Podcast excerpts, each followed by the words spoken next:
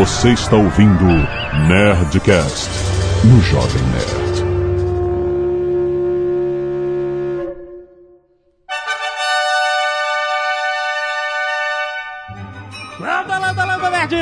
Aqui é Alexandre Antônio de Jovem Nerd e eu gostava de desenhar com carvão. Aqui é o JP, só na manivela. Aqui é o Felipe, na linhagem de montagem industrial. Aqui é o Tucano e essa é uma história triste que nos trouxe até aqui. Que é o Azagal.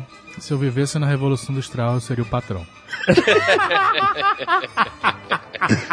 Ah, sim, nerd, sim! Nós estamos aqui para falar de um dos períodos mais importantes da nossa história recente. A gente fala muito de guerra aqui, como as guerras mudam fronteiras, governos, filosofias, etc. Mas talvez nenhuma dessas guerras tenha sido tão significativa para definir o mundo que a gente vive hoje do que a Revolução Industrial. Vamos entender o que aconteceu no mundo do século XVIII e século XIX que transformou para sempre a humanidade e criou novos problemas que a gente está tentando resolver até hoje. e novas guerras. Exatamente. E-mail. Canelada.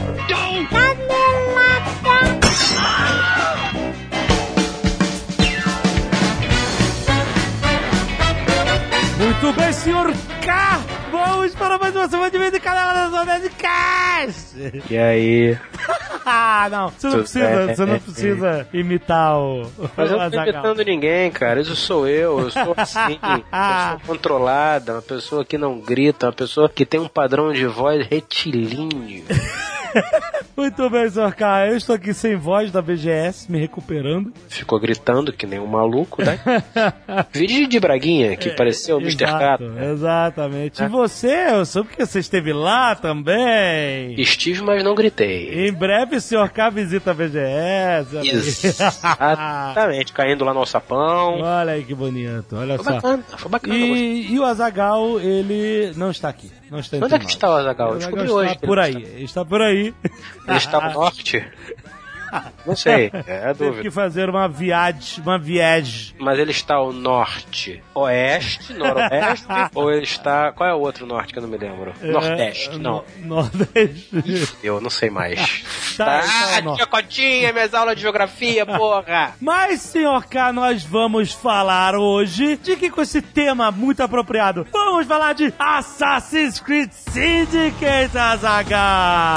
Olha aí. Não. Ubisoft sempre traz pra nós essas oportunidades de fazer nerdcasts históricos espetaculares associados aos seus fantásticos Assassin's Creed. E dessa vez, e dessa, e Tem um Azaghal. pequeno problema. É a terceira vez que você me chama de Azagal. é o costume. porra! E dessa vez, senhor K, Ah, Nós estamos na Revolução Industrial, é isso mesmo. O Assassin's Creed Syndicate se passa nesse período em Londres, em 1868, para ser mais claro, o ano do, isso do jogo. sindicatos, daí o nome, Syndicate. Exatamente, era Ah, da- é. dos sindicatos, da- dos oprimidos contra a burguesia, senhor K. Ah, Malditos burgueses, desgraçados. é o Assassin's Creed, senhor K, mais moderno já feito da, da saga Assassin's Creed. Já temos armas de fogo há algum tempo em Assassin's Creed, mas armas de fogo muito mais modernas. Teremos rifles, Rifles, temos rifles, revólveres. Coisa. teremos carabinas, carruchas, carruchas, teremos Tem- carruchas. olha só, temos locomotivas, senhor. Poderemos jogar locomotivas nas pessoas? Cara, é uma, é uma era muito maneira porque justamente essa mistura de uma nova modernidade, né, a era industrial, onde você tem todas essas máquinas a vapor, a indústria, as locomotivas, mas dividindo as ruas com as carruagens, cavalos, é muito maneiro, cara. Lembrando que esse jogo, o Sr. K, tem os combates mais agressivos de luta corpo a corpo, briga entre gangues da Eita. série, é muito maneiro. Já joguei uns demos desde a E3, joguei agora na BGS, muito maneiro também. A jogabilidade de navegação muito mais rápida e agora com uma segunda personagem jogável que é a Eve. Outros personagens históricos que a gente vai encontrar da época, a Rainha Vitória, muito maneiro. Não, você não vai me dizer que dá pra jogar com a Rainha Não, Vitória. não pra isso é o máximo Não da esculhambação.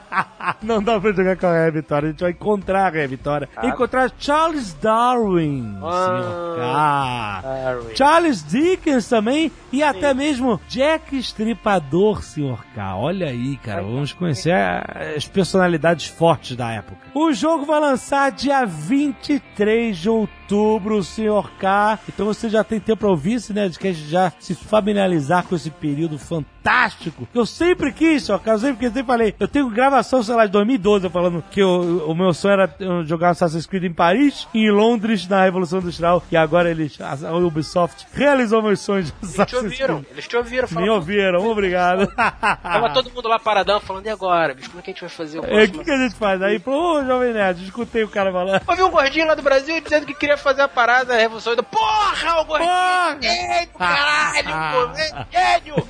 Bota, toca o projeto, toca o pau! Assassin's Creed Syndicate.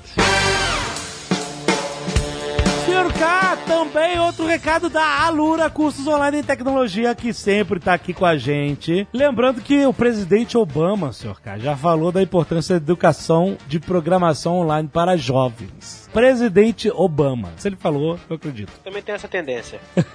Outro dado importante que eu trago aqui, pessoal da Alura, 32% de alunos de faculdade nos Estados Unidos fazem pelo menos um curso online. E esse é o caso da Alura, que você encontra mais de 150 cursos online para você estudar e praticar. Curso de programação, web design, banco de dados, desenvolvimento mobile, tudo, cara, um monte. Um monte de coisa. A Alura Zorcar tem uma comunidade ativa, fórum onde você aprende, você ajuda. Fórum é a melhor coisa, porque todo mundo troca informação, todo mundo se ajuda. Sim. Conteúdo brasileiro com os melhores profissionais do país. Novos cursos lançados todos os meses na Alura. Se você tá na área de tecnologia, vale você dar uma fuçada na Alura para você descobrir se tem um curso para algo que você quer. Às vezes é algo básico, às vezes é uma especialização que você quer fazer. Os caras têm, entendeu? E pra estimular a galera, ouvinte do Nerdcast, Orcar, tem Hum. 10% de desconto E como é que ele vai provar que ele é ouvinte do Nerdcast? porque ele vai entrar no alura.com.br barra promoção barra jovem nerd e Aham. lá só, uma Aham. coisa que só o vídeo Nerdcast sabe que existe. Ah, certo?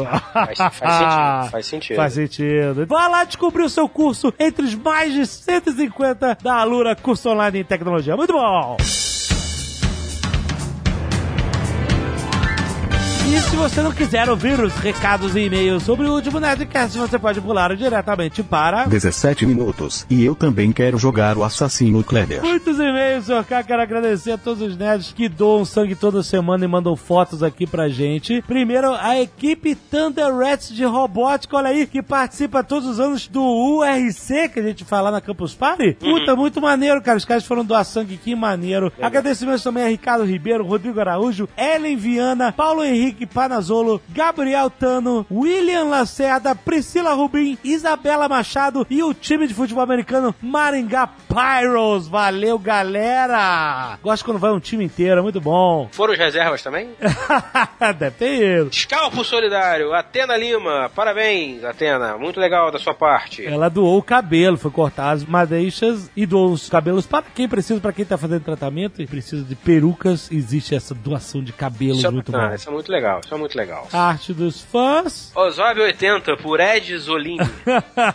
Excelente, muito obrigado. Confira também todas as outras artes dos fãs aí no link do post. Obrigado, galera, que sempre manda. Leonardo Caixeta, 28 anos, formado em letras, porém no momento trabalhando como bancário frustrado. Olha aí, São Paulo SP. Ouvido o Cast 486, o Nerdcast Sem Fio 3, vocês comentaram sobre tablets gigantes que existem no mercado. No meu caso, esse tipo de máquina resolveu o meu problema. Eu sou deficiente visual com principal dificuldade na limitação do meu campo visual periférico. Então eu simplesmente não consigo achar a porra do mouse na tela dos monitores comuns, que coitado. sacanagem. Fico procurando a setinha na tela meia hora que nem tonto. Pesquisei algum tempo a solução e encontrei os tais All-in-Ones com tela touch, os quais se transformam em tablets com Windows 8. Resolvido! Escolhi o melhor modelo, que segundo ele é da Sony, de 20 polegadas, que além de eliminar o uso do mouse, é grande bastante para deixar no tamanho da fonte ao meu gosto. Além de ser 4 mil reais mais barato que o da concorrente. Caraca! Assim entendo que temos mercado para qualquer tipo de dispositivo hoje em dia, pois sempre há alguém que achará o máximo. Um abraço e parabéns pelo trabalho. Eu- eu- um comentário que eu queria fazer é o seguinte: a galera do Android falou que a gente falou muito de, de iPhone no último Nerdcast. Mas Mas a gente falou também que, na verdade, até o Azagal acho que falou assim: o que importa é o, o, o device que é bom pra você. Não tem esse que esse é melhor, aquele é melhor. Pô, acho que é um bom nisso, o outro é bom naquilo. Entendeu? A, a Bia Kunze falou: eu gosto do Android pra organizar meus arquivos e poder transferir entre aplicativos tranquilamente, deixar eles ali organizados de uma forma que no iPhone não dá pra fazer, por exemplo. No iPhone você tem uma limitação muito grande entre esse sharing de arquivos e abrir com esse programa, abrir com outro e tal. Então cada um descobre qual é o device que vai ser melhor pra você. Não tem essa de esse é melhor, aquele é melhor. É óbvio que existe a guerrinha de esse é melhor e aquele. E existem as brincadeiras nessa guerrinha. Todo mundo participa disso, a gente também participa disso. Mas o fato é isso: não existe verdade universal pra devices. Cada um vai encontrar o seu. Certo, senhor K? É que nem Montblanc e Bic, as duas fazem a mesma coisa. É, Exatamente. No fim das contas é verdade. fazem a mesma coisa. Então pronto, cara. Não adianta. Os dois são ótimos, os dois fazem a mesma coisa. Um faz uma coisinha melhor que o outro, o outro faz uma coisinha melhor que um. E a vida que segue. Renato Santini Maciel, 24 anos, curitibano e participando de um intercâmbio profissional aqui na Índia. Porra, parabéns! ah, olha aí. Desde fevereiro deste ano, da graça do Nosso Senhor de 2015. Olha aí. Falando sobre a conexão telefônica, fiz um comparativo com o Brasil e a Índia. A Índia é conhecida por ser um país problemático, imagina. Mas no quesito conexão telefônica, eles conseguem estar muito, mas muito mais à frente do Brasil. Tanto é que, faltou a vírgula, no início do meu intercâmbio eu morei por seis meses em regiões isoladas no meio de florestas, nos altos montanhas próximas do Himalaia, e mesmo assim eu conseguia fazer videochamada com meus amigos e pais usando somente a conexão 3G do lugar dificilmente travava ou caía, porra! Caraca! É, mano, vírgulas. Nossa. Para que tê-las? E o melhor de tudo é que o preço dos planos de dados oferecidos pelas operadoras chegam a ser quase de graça comparados ao Brasil, pois com 500 rúpias, aproximadamente 25 a 30 reais, você consegue 2 GB e cada chamada de uma hora pelo Skype consome aproximadamente 300 MB de dados. Olha aí. E espero que essa informação seja útil para começarmos uma revolta, olha a merda feita, com essas nossas magníficas companhias telefônicas do nosso lindo Brasil varonil. Fora do assunto, minha tia é dona da lanchonete que fica próximo ao Nerd Office. Não vou dizer aonde. Ha. Caso um dia passe por lá, peça o desconto dizendo que são meus amigos. Olha aí. Ainda ganha um desconto no Sanduba. Olha aí. Onde é que são lanchonete? Pô, ele também foi meio vago. É, mas eu Qual acho, que, lanchonete que é próximo aqui? Eu, eu acho que você tem que ir em todas. Tem todas perguntando, a senhora é a tia do Renato, que está na Índia? Exato. Cara, é uma coisa muito específica. Não é? Ninguém vai poder dizer, ah, é só eu sim. Não. É muito específico. Já pensou chegar no balcão e falar assim, eu não sei qual lanchonete, mas vou em todas. Chegar no balcão e falar assim, eu sei que o Renato está na Índia. E virar e ir embora. 哈哈 Caraca, que sacanagem. Kevin Henrique Ribeiro, 21 anos, designer, estudante de análise e desenvolvimento de sistemas, Jacareí, São Paulo. Fala, Nerd, sou fã de vocês há alguns anos, já adoro o seu trabalho e gostaria de dar uma complementada no assunto que surgiu no último Nerdcast Sem Fio, a realidade virtual. Recentemente comecei a trabalhar em uma empresa que foca em desenvolvimento de ambientes virtuais e lá eu conheci um dos maiores desafios atuais em relação à tecnologia de realidade virtual aplicada em games, a chamada Virtual Reality Sickness né? Ou um jogo de realidade virtual. Isso ocorre porque o sentido que nosso cérebro mais utiliza para interpretar o mundo ao nosso redor é a visão. E na realidade virtual, esse sentido acaba sendo enganado, entre aspas, e os dados sendo enviados por ele e pelos outros sentidos ao nosso cérebro não condizem entre si. Hum, entendi. Você está em movimento, mas você Mas, não está sentindo tá tá movimento. Você está de cabeça para baixo, mas você não está de cabeça para baixo. O que faz com que o nosso corpo reaja de uma forma extremamente negativa, apresentando uma série de sintomas, como náusea, dor de cabeça, fadiga, ânsia de vômitos, entre outros, no momento em que o jogador se move no ambiente virtual. Isso explica porque na maioria dos testes apresentados ao público, o jogador se mantém parado ou em um sistema on rails, onde o movimento ocorre automaticamente, como em uma montanha russa ou algo parecido. Na nossa empresa temos uma norma. Ao sentir qualquer indício desses sintomas, por menor que seja, somos instruídos a retirar imediatamente os óculos. Mas ainda assim, o mundo do desenvolvimento pode nos pregar algumas peças. Um dos meus colegas de trabalho estava testando um simulador de direção e nós colocamos um cavalo andando do lado da pista. Ele decidiu então testar a colisão com um cavalo. E por alguma razão, no momento em que a colisão ocorreu, um bug fez com que o carro começasse a girar incessantemente pelo cenário. Nossa, aqueles bugs, sabe? Fica Bugres, bugres, pequenos bugres. Não deu outra. O meu colega retirou os óculos e foi correndo na direção do banheiro mais próximo. Puta merda. Deu sorte que ainda conseguiu chegar no banheiro. Caraca, cara. Esse tipo de acidente é bem comum, diga-se de passagem. Segundo o escritor da Valve, o Chet Falisek, que trabalhou na storyline de games como Half-Life e Portal, esses problemas ocorrem pelo fato de que os desenvolvedores insistem em fazer com que a interação com o ambiente não seja feita de modo natural, e sim usando controles e botões de teclados. Uma solução proposta pela Valve, que acompanha o seu headset de realidade virtual, o Vive, é a Lighthouse, que permite que os usuários se movam por uma sala e interajam com o ambiente de forma mais natural, evitando os efeitos da VR sickness. Existem também esteiras e cockpits projetados para esse uso, mas o custo deles é salgado para a maioria dos gamers. Caraca, cara, é realmente é uma coisa que eu não tinha pensado. Porque eu sei que tem gente, por exemplo, portuguesa, se ela jogar um jogo FPS qualquer na televisão, jogo normal, Uhum, tipo uhum. Portal, ela já tentou jogar Portal, ela fica enjoada. Uhum. Então você vê, a sensibilidade das pessoas pode ser até com a TV. Imagina Sim. você imerso na realidade virtual. É, complicado. Bem complicado. Foda, né? Talvez isso faça com que essa tecnologia seja realmente só uma tecnologia curiosa, será? Esse, esse lance que ele tá falando aqui, o Lighthouse, eu não sei se é isso, mas eu postei um vídeo lá no Facebook que é um, um ambiente onde você anda, tem um corredor, etc. Só que você tá com óculos de realidade virtual. Então o ambiente é uma coisa escrota, sacou? São tapumes, etc. Mas no óculos de realidade virtual tem todo um cenário fuderoso. Você toca nas coisas, você pega a arma, tem que abrir uma porta, você abre a porta, entendeu? Então esse tipo de problema do, do VR sickness, eles cortam ali. Porque você tá andando, só que você tá andando num ambiente muito mais maneiro do que na verdade. Maneiríssimo. Em relação aos gráficos em baixa resolução, o problema é que os dispositivos de realidade virtual precisam que os games rodem uma quantidade de frames por segundo alta e contínua também. Como se tratam de duas telas separadas, uma para cada olho, tudo é renderizado duas vezes, isso é verdade. O que exige que seja feito um trabalho de otimização enorme por parte dos desenvolvedores. Evidentemente, isso implica que os desenvolvedores tenham que ser criativos no desenvolvimento dessa área criando games que não sejam só divertidos e bonitos, como também sejam seguros e viáveis para os gamers. Espero que esse e-mail tenha sido útil. Olha aí, foi, foi muito útil, muito esclarecedor. Mas a parada mais maneira ainda da realidade virtual não é o VR Sickness, é simplesmente o VR Scare.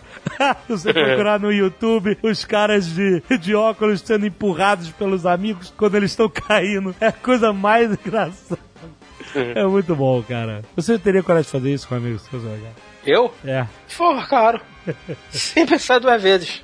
Ainda dava uma sacaneada. Bota esse óculos aqui pra te mostrar um negócio. Yeah! Ah, ok, já sei que eu nunca vou fazer isso perto de você.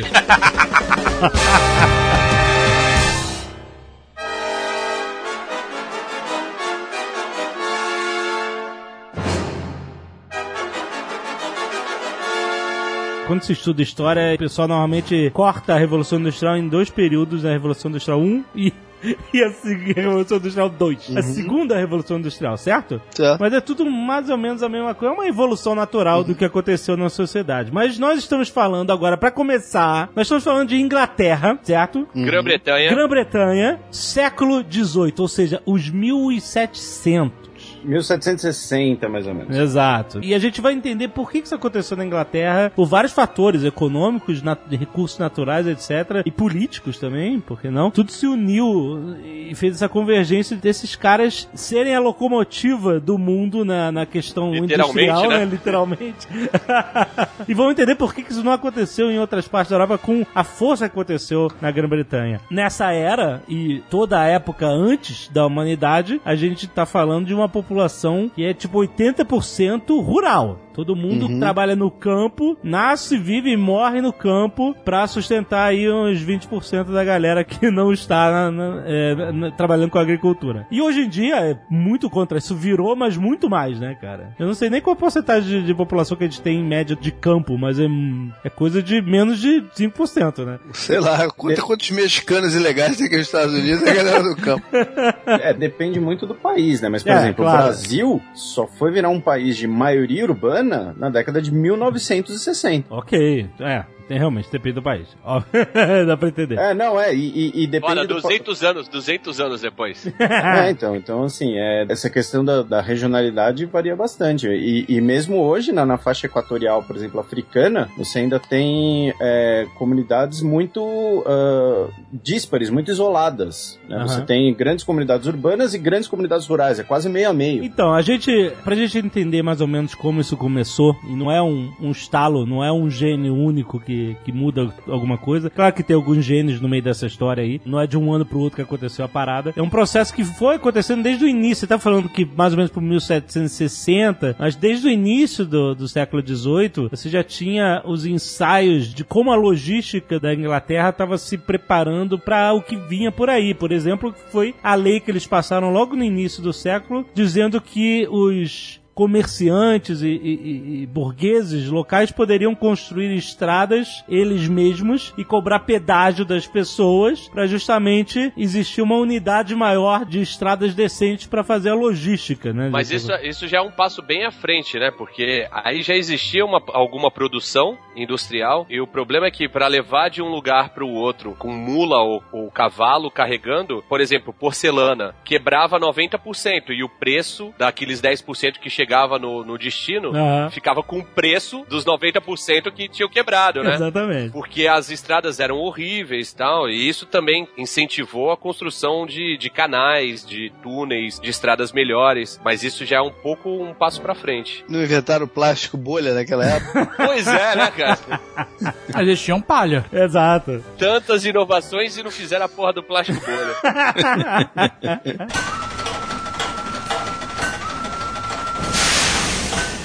Mas olha só, a gente também tem nessa época uma coisa importantíssima que é a mudança da matriz energética. né? A energia era uma coisa muito importante para a indústria, porque até, até então todo mundo usava basicamente madeira como matriz energética. Não, a madeira ainda continua sendo bastante utilizada. Ela vai ser o combustível da primeira revolução industrial, um dos principais combustíveis. Tanto que até hoje é quando os países desenvolvidos e em desenvolvimento vão brigar na ONU por questões ambientais, é uma das argumentações. Olha, a Europa já queimou suas florestas inteiras, então eles vêm dizer que a gente não pode queimar as nossas, mas eles já queimaram a- as inteiras por 200 anos. Sim. Tomar no cu pardal, é isso que eles estão falando. E... Tinham que cobrar pedágio da Europa, eu acho. Não quer que eu queime a floresta? Paga. É, é o que o Peru faz. O Peru recebe dinheiro para preservar a Amazônia. Mas, de qualquer jeito, a tecnologia do vapor se desenvolveu. Sim, sim, sim. Não, mas é que o, o- assim, se a gente vai falar da- das origens da, da Revolução Industrial, tem uma coisa que acho que é essencial a gente lembrar, que foi inclusive uma das perguntas do, do Alexandre lá no começo. Por que isso aconteceu primeiro na Inglaterra? E a explicação é bem simples, Zé Tomodo, porque a Inglaterra é uma ilha. Então, enquanto o continente inteiro estava se matando e gastando dinheiro pensando em como se matar, a, a Inglaterra, ela podia se, digamos assim, não precisava se preocupar muito com isso, especialmente depois da derrota espanhola, no início do século XVI, que era a única potência que podia invadi-la pelo mar. Então, esse isolamento geográfico inglês vai fazer com que a economia agrícola britânica se desenvolva muito com os cercamentos, já vai ser uma produção pré-capitalista, e aí esse acúmulo de capital dessa agricultura vai de- desenvolvida que vai financiar a futura industrialização. Não só isso, tiveram alguns, alguns avanços nas técnicas agrícolas Ah, sim, nessa sim, época sim. que possibilitou os fazendeiros, né, o- os empresários agrícolas, a precisar de menos gente no campo. Jethro Tull. Conhece? O que? O que? A banda? Tem um cara, eu sei, eu sei, a banda, mas tem um cara chamado Jethro Tull É mesmo? que inventou a semeadora mecânica, cara. Pô, pensei que nessa tinha época. inventado, ele tinha inventado uma barba branca e gigante. E a flauta? Então, mas é sério, eu tava estudando esse assunto e eu fiquei, caraca, impressionado. Esse cara, nessa época, ele revolucionou 3 mil anos de agricultura, maluco. Sim, É. e, e aí você tem uma população que fica desempregada, vai para cidades e você tem uma disponibilidade de mão de obra. Mas é, Exatamente. E ao mesmo tempo, na indústria têxtil veio o tiar, né, mais desenvolvido. E, e a galera falou, bom, essa, é, esse povo tá de bobeira, vamos botar pra fiar aqui o, o tecido. E aí fizeram microcélulas nas casas das pessoas de produção têxtil. Eu acrescentaria aí algumas algumas razões para terem acontecido na, na Grã-Bretanha, né, na Inglaterra, de modo geral. Existia uma diferença entre a Inglaterra e os outros países continentais, que era, eles tinham eh, passado por uma 100 anos antes, 120 anos antes, 1640 e pouco, teve a Guerra Civil Inglesa, que a Inglaterra deixou de ser uma monarquia absolutista e o parlamento ganhou uma força muito grande. Exato. E isso permitiu que as invenções corressem mais soltas. Sim, sim. Coisa que não acontecia no, onde tinha um governo centralizador, absolutista, como na França. A outra coisa é a igreja anglicana, Exato. né? Que as invenções, as descobertas, o Newton que o diga, né? Não sofriam censura como sofria em outros lugares onde a igreja católica era mais forte, né? Não só isso, né? Até o, o- o protestantismo tinha uma visão de valor no trabalho maior do que o catolicismo. Sim. né? Eles davam, eles davam uma importância, é, uma valorização à pessoa que conseguisse né, se superar via o trabalho. Isso era um dogma do, do luteranismo, calvinismo, e o anglicanismo foi nessa linha também. Né? E essa parada da Inglaterra não precisar se armar tanto é uma parada importante também. Mas que séculos atrás não acontecia, mesmo ela sendo uma ilha, eles tinham muitas pretensões de invadirem, por exemplo, a França, a Guerra dos 100 Aham, Anos. aham. E foi uma abundância de mentalidade. E realmente, a Inglaterra, enquanto a França e a Espanha criavam exércitos para se combater no continente, a Inglaterra criava uma marinha muito forte. né? A própria E- guerra foi- civil que você mencionou ajudou a mudar essa mentalidade, né? Porque, Sim, pô, foi a barra vai tão pesada lá dentro que acabou essa proteção, né? A marinha, isso, a isso marinha não é mais inglesa, uma prioridade. é, a marinha inglesa foi a maior marinha até a Segunda Guerra Mundial. Sim, sim. né? E essa coisa que o JP falou, de fato, porque é a primeira vez que a Inglaterra será destruída por uma guerra, né? Antes eles sempre terceirizavam a destru- destruição, né? Eles iam destruir os lugares dos outros. É a primeira vez que a Inglaterra é destruída por uma guerra. E juntando tudo isso, né? é, Fechando assim, o, não fechando, mas juntando tudo isso que o Tucano falou, que o JP falou, uma das coisas muito importantes para o desenvolvimento da indústria na Inglaterra vai ser que a Inglaterra vai desenvolver um dos primeiros sistemas de mercado financeiro. E vai ter com isso uma abundância de capitais e tal. E isso vem do quê? Dos Navigation Acts de 1641, que que acontece, né? Nessa linha do que o Tucano falou. A Inglaterra vai ter uma grande marinha, tanto militar quanto mercante. Ela é uma ilha, é é um país fechado, ou seja, para você acessar a Inglaterra, você precisa depende do mar. Os Navigation Acts vão ser o quê? Vão ser uma medida extremamente protecionista da Inglaterra que toda mercadoria para chegar ou sair da Inglaterra terá que ser transportada por navio de bandeira inglesa. Então isso vai fazer com que a Inglaterra vire tanto um centro comercial como boa parte do capital desse comércio de toda a Europa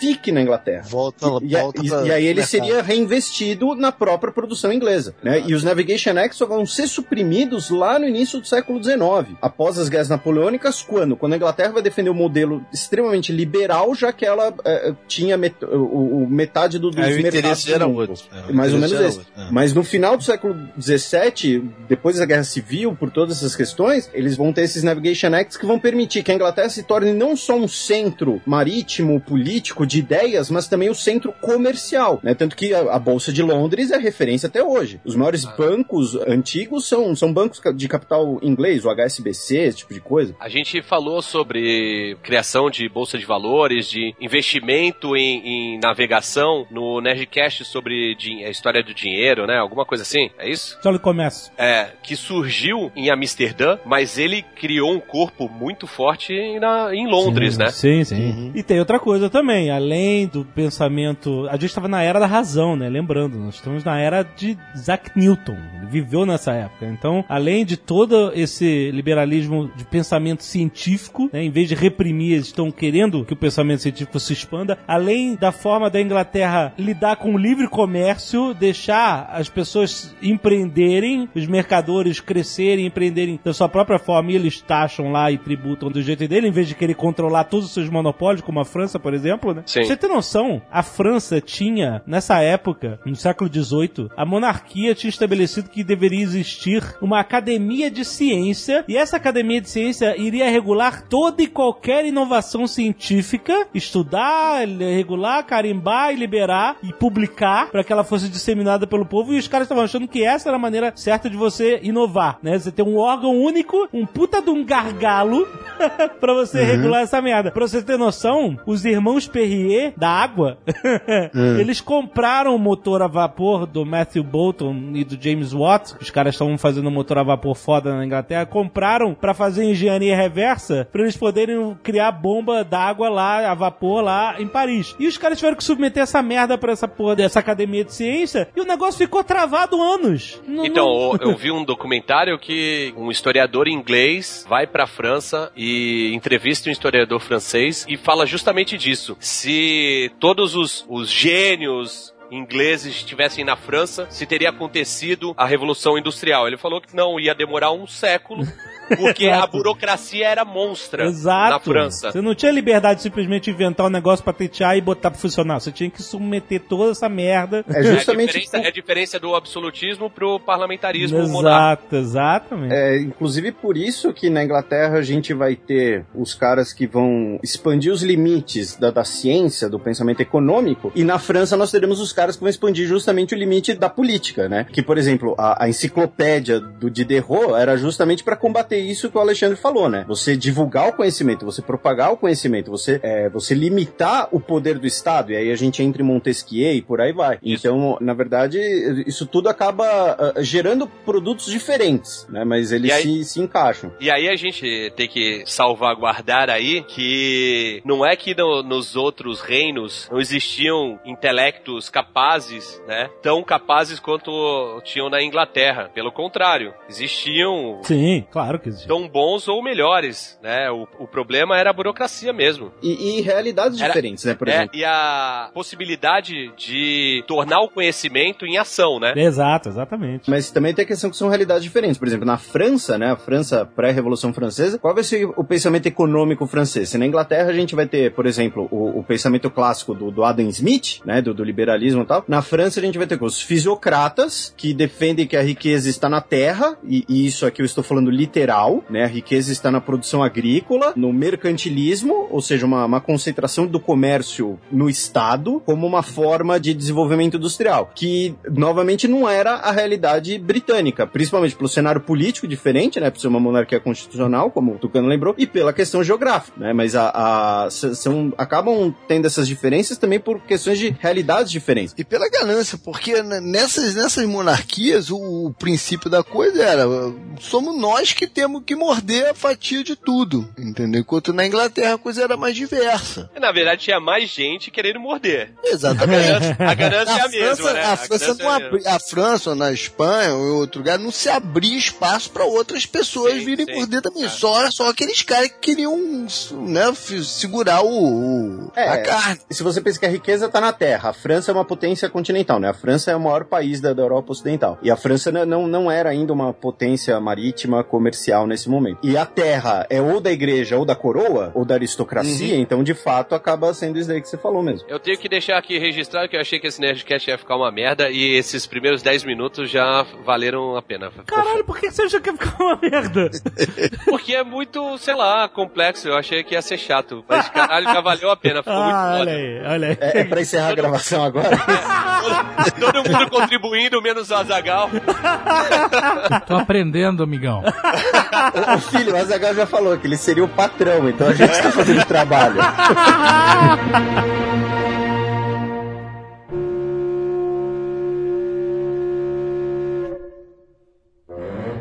Tem outra coisa, outro fator que a gente não pode esquecer também, que é assim, quando você joga Civilization e você pesquisa conhecimentos, por exemplo, quando você pesquisa a industrialização, aparece no mapa, é revelado o carvão, né, que é um recurso que você vai usar na industrialização, que antes você não precisava, então não aparecia no mapa, e quando você passa a precisar, ele aparece. Então, se a Inglaterra fosse um mapa de Civilization, quando o cara pesquisou industrialização, meu irmão, apareceu muito, muito ícone de carvão, e os caras cagaram muito, cara, porque tinha muito carvão na Inglaterra, cara, muito mesmo. E por isso era barato. E não é só isso, né? Porque uma das primeiras máquinas que foram feitas na Revolução Industrial foram pra extrair carvão. Exato, a primeira máquina a vapor era uma bomba d'água a vapor. Que, porque o problema, carvão, você vai cavando e quanto mais você cava, você putz, enche de água a tua mina. E eles tinham que bombear aquela, água fora pra continuar cavando mais, mais e mais e, e parado. Então, eles tinham uma bomba a cavalo no início, mas que eles substituíram depois. Eles inventaram essa, foi essa invenção, acho que era da, era o motor atmosférico Newcomen, o nome que, que davam pra isso. E só pro nosso Cara. ouvinte visualizar como é uma bomba a cavalo, imagina um monte de cavalo na, na esteira da academia. Mais ou menos isso. Se Pois não é, me mas engano, é- Newcomen é o nome do cara que inventou, não é isso? Newcomen, é, é, é, é isso. É, não, Eu acho que acho é. que sim. E era basicamente uma fogueira embaixo, aí em cima da fogueira, né, um, um receptáculo de água, a água ferve, vira vapor, uma válvula, sobe o vapor, pistão cilíndrico subindo e descendo, bombeando a porra da água. Basicamente isso. Bem simples e funcionava. E os caras gastavam carvão pra extrair mais carvão, mas valia, né? Aham. Sim, é, é, tinha isso, né? De a máquina de extrair carvão precisava de carvão pra funcionar. É, pois é. Mas a vantagem é que como eles já estavam na mina, eles não tinham que transportar porra nenhuma. Pegava o carvão ali mesmo e, e- e tacava pra dentro e, e pegava mais. Mas essa parada, um- eu falei que a evolução industrial é um processo longo, mas se a gente puder colocar nomes e pessoas e descobertas bem significativas para a revolução industrial, a gente tem que falar do cara chamado James Watt Sim. que é o sobrenome Watt dele é que deu, é, né, ele é usado como unidade de medida pro- é, elétrica e térmica, né, Watt, Watt que a gente usa hoje, é por causa desse cara, o James Watt, ele se juntou com um outro cara, um industrial, chamado Matthew Bolton, eu falei dele agora Isso, há é pouco. o Bolton. O Bolton tinha uma fábrica em Birmingham. Que não é do Game of Thrones, Bolton. Do... Não, não é do Game of Thrones. Bolton Snow. Mas é tataravô do Michael Bolton. e basicamente ele desenvolveu junto com o cara, o, na verdade o, o James Watt tinha desenhado um motor a vapor muito mais eficaz com uma câmara de condensação separada, uma parada assim, e ele não tinha dinheiro nem ninguém pra construir essa porra. Então ele conheceu o, Ma- o- o Matthew Bolton na cidade de Birmingham, que foi um grande polo industrial. Tem uma parada também que assim, ele, ele manjava da teoria, mas ele não manjava da engenharia, né? Exato, exatamente. Ele precisava de gente que entendesse pra, pra fazer a parada. Ele era um Sheldon que precisava de um Wolowitz. Do Wolowitz, exatamente. E o Bolton, ele, ele se juntou com ele pra, assim, ó, vamos, vamos ser sócios nessa parada, eu construo a tua máquina e eu vou usar. e o que aconteceu é que, basicamente, o James Watt conseguiu construir uma máquina que conseguia produzir o mesmo que qualquer outra, só que com um quarto da energia pra funcionar. Ou seja, quatro vezes mais potente do que qualquer máquina a vapor já construída. E o cara tinha aquilo, o único cara a ter aquilo na fábrica dele, Ma- Matthew Bolton, e o cara explodiu. E eles falam que se você Não, mas quiser... calma, calma. Ah. Não explodiu porque a máquina explodiu. Não, não, não. É, é. não Vamos máquina- deixar claro aqui. é, não. Mas eu- o que eu quero dizer é assim, quando, se você quiser apontar pra uma fábrica e transformá-la numa representante da Revolução Industrial, é essa fábrica de sorro em Birmingham do Matthew Bolton. So Manufacturing, né? Sorro Manufacturing, isso aí. E eles produziram o quê? Pequenas peças de metal, não é? Exato, exatamente. E, É, porque o outro, outro dos avanços foi na metalurgia, né? Sim. Pra facilitar a indústria, a, a revolução toda. Tipo assim, você pergunta o que que, o que que se produzia nas fábricas no início da Revolução Industrial? De tudo, e principalmente na parte de metal. O nego fazia espada, talher, ferramenta, balança, botão, botão de calça, botão de camisa. A gente aprende em, em psicologia que você não produz, não cria necessidade, só desejos, né? Aham. Mas eu não sei se isso é completamente certo, porque, por exemplo, a galera não usava a chaleira na época. E aí, a partir do momento que o cara chega e faz uma chaleira, todo mundo precisa da chaleira. Não é só um desejo. Aham, exato. Muda o comportamento das pessoas, né? Exatamente. É, que nem esse celular aí que hoje tem um culto em torno dele. Não vamos falar, não vamos falar marcas, porque não é jabá, mas tem um culto em torno dele. Mas É. antes, antes de ter esse celular, já existia o, a- o culto à, à maçã e as pessoas comiam. Não vamos falar dele.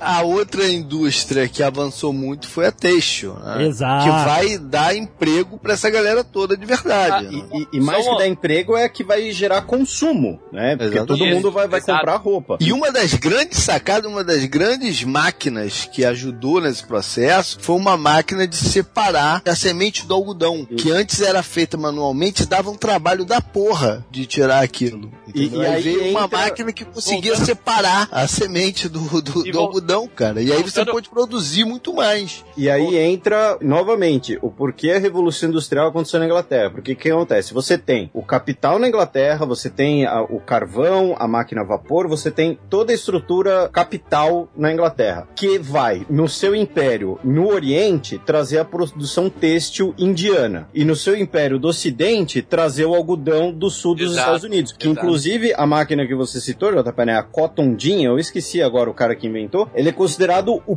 pai da Guerra Civil Americana. Por quê? Porque é essa máquina que vai fazer a escravidão no sul dos Estados Unidos ser lucrativa e vai fazer esses estados não quererem abrir mão da escravidão por 60 anos até o momento da Guerra Civil. Aí você tem um império colonial que de um lado vai te dar a matéria-prima, de outro lado vai te dar o tecido, como produzir a, a, a, a produção têxtil, a técnica, e você vai concentrar isso no- na metrópole que vai ter o capital. É, era uma parada fora, que a gente falou ali no começo. Enquanto as potências continentais estavam fazendo exércitos, eles e a Inglaterra estava fazendo É, E a galera fazendo roupa.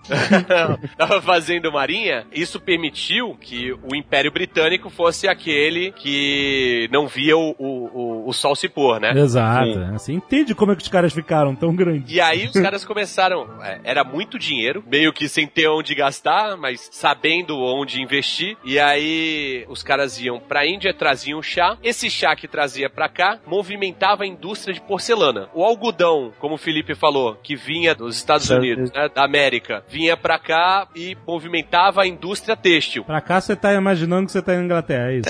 Ele é um, ele é um londrino. O Tucano é um londrino, rapaz. Morador de Camden. Eu não falei pra vocês? Eu tô aqui em Notting Hill, é que eu tô falando aqui. Tá bom. Não, tu, tu, tu é mais perfil Camden. E aí, a mesma coisa com açúcar nas Antilhas, na- nas Índias Ocidentais, até o tabaco na, na América, né, nos Estados Unidos, que não era Estados Unidos até então. E isso ia ah, movimentando a indústria no, na Inglaterra também, né? Aham. E aí era, era a riqueza girando mais riqueza. É uma parada é, exponencial, né? Você falou uma coisa interessante. Se você pensar filosoficamente, o mundo antigo, a riqueza parecia finita. Ou seja, você pra ficar mais rico, você tem que tomar a terra do teu vizinho e aí você vai ficar mais rico. Você vai pegar a riqueza dele, que já existe e tá com ele. Era a mentalidade França e Espanha. Exato, ó. Peguei, expandi e tenho mais riqueza, porque eu peguei a riqueza do outro cara. Só que na Inglaterra, nessa época, o pensamento era justamente: estamos criando riqueza que não existia. Mas, não, mas é, era- riqueza gerando riqueza. mais É, ou menos. exato. Mais- não, mais ou menos, mais ou menos. Estão criando riqueza, cara. Mas peraí, pra criar essa riqueza, eles estavam estuprando milhares de colônias. é claro, claro, claro que Ó, termo. é, mas estavam mesmo, é. É, não, mas. E, a- e quando a gente for gravar o Nerdcast sobre refugiados, a gente vai ter que falar isso tudo de novo. exato, exato. Porque a, a situação, por isso que eu falei, ó, uma história triste que levou a gente até isso, a situação é essa. Sim. As grandes potências explorando em prol da riqueza e o que a- Inglaterra, apesar de não ter escravos, né, o que movimentou de escravidão É, ela, ela fazia. Ela fazia. é, Ela terceirizava. Nossa, parada. da África para as Antilhas para plantar a cana, que plantar cana é uma das paradas mais trashes, mais hardcore que existem, tá ligado? É, é são as duas coisas fodas, né? Minerar carvão e plantar, plantar cana. Não, e, mas assim, aproveitando a deixa do Tucano, então, em toda essa história, a gente vai falar mais da, da Índia mais pra frente, mas a Índia é um dos países que mais sofreu no, no domínio inglês, especialmente no domínio direto, né? Você teve as fomes forçadas, né? De política de genocídio por fome forçada. Você teve os, os massacres contra levantes indianos, né? Por exemplo, o, o que os ingleses chamam de grande motim da Índia no século XIX. Aí, para cada inglês morto, você matava mil, dez mil indianos. Então, assim, né, nesse sentido, de fato, o Tucano tem toda a razão. E, e- e a Índia, a gente acaba não pensando muito, até porque a Índia. Tá é, longe. É, é, tá longe. E, e é recente que rola uma aproximação entre Brasil e Índia. A Índia ainda tem aquela visão do, do exótico e tal, né? Todo mundo andando de elefante no meio da rua.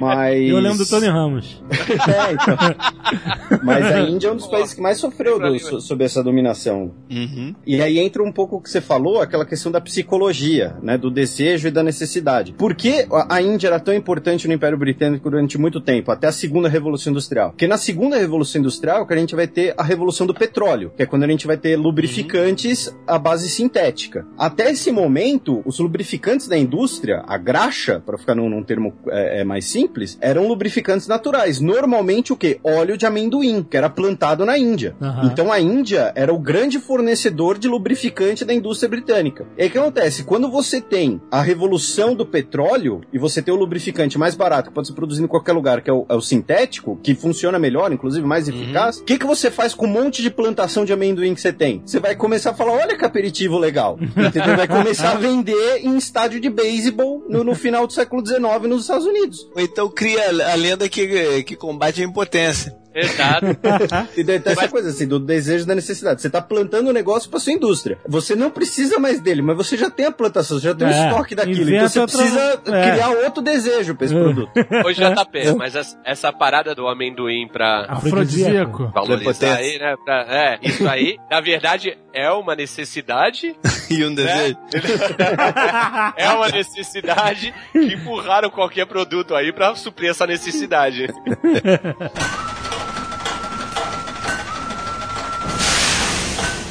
Tem outro cara, assim, é óbvio que a gente não tem como, assim, só dizer que é lindo como a indústria mudou o mundo sem falar da tragédia humana que vem junto, né? Sempre, né? Sempre tem uma tragédia humana Isso é, tudo. cara. Mas eu quero ver onde é que tu vai com isso. Vai lá. Ah, a gente vai falar sobre isso o programa É. inteiro. Mas, por exemplo, em outra nota, uma coisa que surge nessa época também é o marketing. Sim. Primeiro porque surge a classe média, né? A ascensão da classe média. Pessoas, assim, agora você tem dinheiro na mão de caras que antes eram só ah, aradores de terra. E agora essa é galera... agora você tá precisando de uma outra galera. Sim. entendeu? Que antes não existia. Algumas coisas mais técnicas. Que, né, que quem se desenvolvia nelas conseguia sobreviver com um bom padrão de vida. É a classe média. E é engraçado que, tipo assim, toda mudança ela vem acompanhada das raízes do mundo anterior, né? Então eu lembro que, estudando em Revolução Industrial na faculdade, eu vi uns slides sensacionais de alguns produtos da época. Porque tudo que você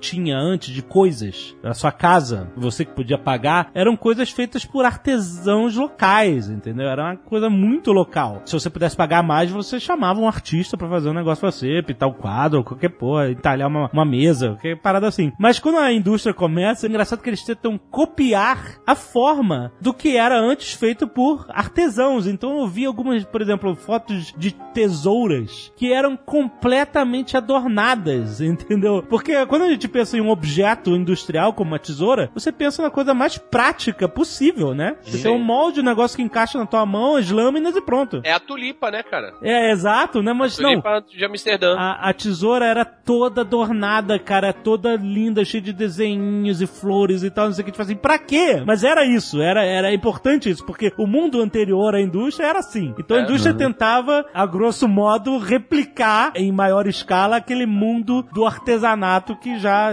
não Tem existia. uma história muito interessante, né, já tá falando de marketing e tal, que um cara virou fornecedor da família real. Isso, é o Josiah Wedgwood. Isso, da porcelana, né? Isso, Wedgwood é até hoje o nome foda de porcelana inglesa, né, ch- chinesa, mas é o cara inglês. Ele e um cara chamado Thomas Bentley, que se juntaram e, e fizeram esse, essa parada. aí. Eles criaram o primeiro showroom em Londres. Não Isso. existia esse negócio de showroom. Não, você entrava e tinha um cara, olha, venha minha senhora, venha conhecer aqui as nossas lindas porcelanas. Mas eles têm um motivo pra ter criado, né? Sim, Porque eles viraram fornecedores da família real. exato. Isso é E maneiro. aí todo mundo queria ver como é que era. E aí eles falaram assim: não, não é só ver. Vocês podem comprar e tomar chá na mesma porcelana que a família real inglesa. Exatamente, cara, isso é muito foda. E aí o cara tá usando. É um garoto propaganda, né? O rei é o garoto propaganda da, da, da- da indústria dele e tal. Pra você ver como é uma carteira virado tão forte. Eu tenho um amigo, ele tá indo pra Europa mesmo com o euro a mais de 5 reais, né? Parabéns. E aí, ele vai pra Bélgica e me pediu umas dicas. Ah, Aí eu falei pra ele o seguinte, assim, ó, vai na Mary Chocolatier, ah.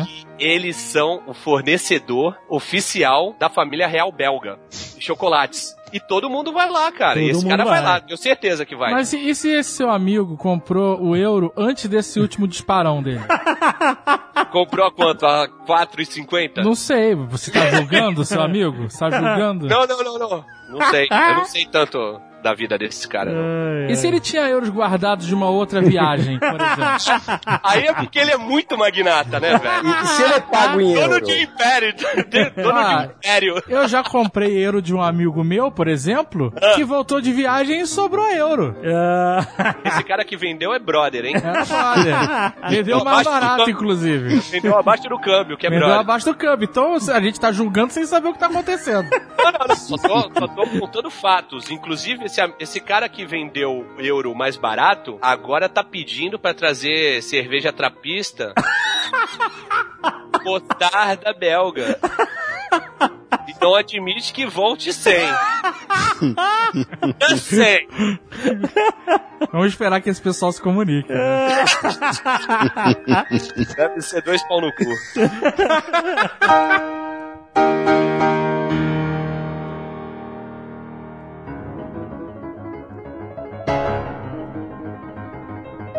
A Revolução Industrial basicamente é o seguinte: você tem um monte de pessoas infelizes trabalhando 14 horas por dia. e você tem O uma. Azaghal é o dono da fábrica. E eu fumo chato lá dentro.